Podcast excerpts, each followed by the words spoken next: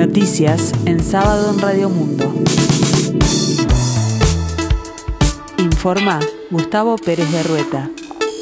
El tiempo se presenta fresco en Montevideo, cielo con neblina, 14 grados la temperatura, 85% el índice de humedad.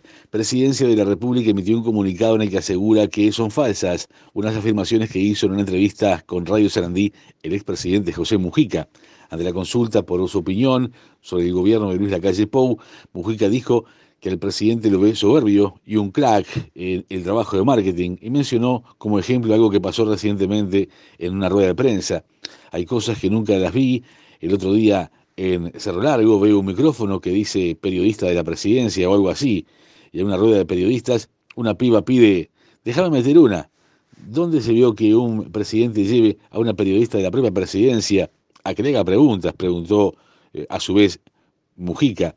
Es como levantarse dentro y cabecear, aclaró el expresidente.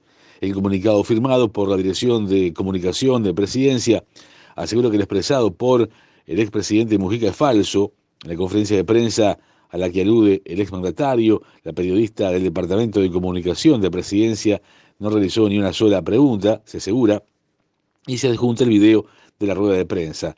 Desde Presidencia afirman que la eh, declaración es una ofensa gratuita y constituye una falta de respeto a los funcionarios del equipo de comunicaciones de Presidencia que desempeñan su tarea de forma profesional y respetuosa con los jerarcas gubernamentales y con sus colegas periodistas, se destaca. La Corte Electoral publica en la web el avance en las firmas aceptadas, rechazadas o en revisión con relación a la ley de urgente consideración y su posible rechazo de 135 artículos, la posible impugnación de 135 artículos en un probable referéndum. Este jueves, la Corte terminó de enumerar las firmas entregadas para convocar un referéndum para derogar 135 artículos de la mencionada norma. A principios de julio, la Comisión Nacional Pro Referéndum anunció que presentaron 797.261 adhesiones, una cifra muy por encima de las necesarias para convocar a las urnas. Se necesitan 671.544. Este viernes, en tanto, el ministro de la Corte Electoral, Pablo Klappenbach, confirmó a la diaria que terminaron con el proceso de numeración y sin dar detalles, aseguró que la cifra alcanzada se acerca mucho a la enunciada por la comisión. De todas formas, aclaró que el proceso de homologación aún continúa y va a durar varios meses. El secretario nacional de Deportes, Sebastián Bausá, informó que los gimnasios y clubes podrán aumentar el aforo hasta el 65% si controlan que quienes ingresen al espacio tengan las dos dosis de las vacunas contra el COVID-19 y los 15 días posteriores para terminar la inmunización.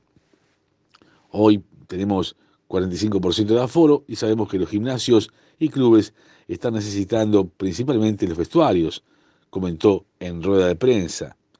La Dirección Nacional de Bomberos informó sobre nuevos intentos de estafas registrados en Maldonado y Freiventos, donde dos instituciones educativas, una en cada ciudad, recibieron una llamada en la que un hombre afirmaba ser un funcionario de bomberos y les advertía que su trámite de habilitación comercial estaba vencido y que debían regularizarlo. El gerente deportivo de Cerro, Daniel Enríquez, sufrió el incendio de su automóvil particular que se encontraba en las afueras del estadio Luis El encargado de la parte deportiva de los de la villa se encontró con esta inesperada situación. El incendio dañó la parte interior de su vehículo, el cual sufrió abollones en distintos lugares. No se saben los motivos del porqué de esta situación.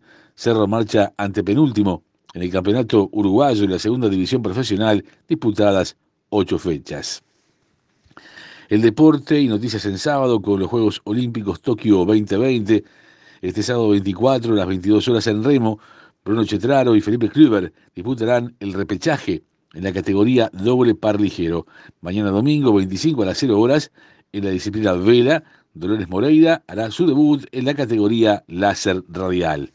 En la escena internacional, la ONU se presta a reunir a 200 países para dar a conocer un nuevo informe sobre el clima.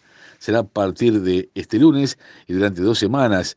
En los últimos días se registraron una ola de calor sin precedentes en Canadá, incendios en el oeste de Estados Unidos, inundaciones catastróficas en Alemania y Bélgica y un diluvio en China. El tiempo continúa fresco aquí en el sur, 14 grados la temperatura para el resto del día, nuboso y cubierto, precipitaciones, tormentas aisladas para mañana domingo 25, una mínima 12 grados se anuncia, una máxima de 19, estará cubierto con precipitaciones y tormentas y en la tarde noche cubierto a nuboso, precipitaciones aisladas. Para el lunes 26, la mínima será de 6 grados, la máxima de 13, el cielo se presentará algo nuboso y nuboso, periodos de cubierto y en la tarde noche algo nuboso, periodos de claro.